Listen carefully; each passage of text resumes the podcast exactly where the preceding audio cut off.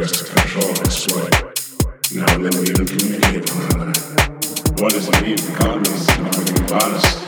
And for computer algorithms to make life and death decisions. Hacking most people is easy. Just listen on enough and their vulnerabilities present themselves as an obnoxious pop-up. Human error is always the best expert. I'm not crazy. Anyway, or I think we have some form of control still.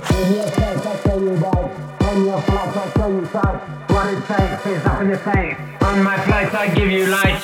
On my beat, on my trees.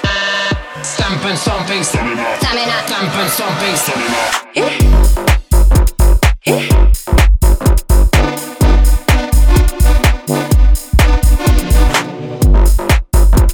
In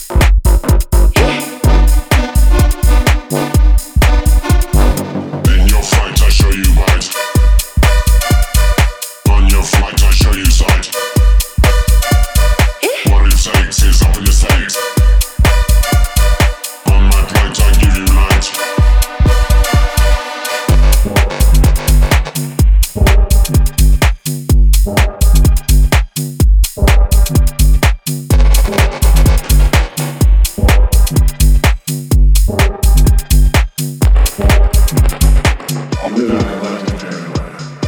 People depend on each other's errors to control and exploit. Now then we even communicate with one another.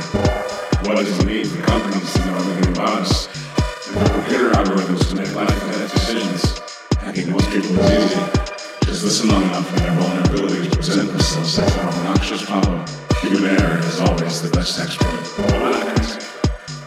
Anyway, we like to think we have some form of control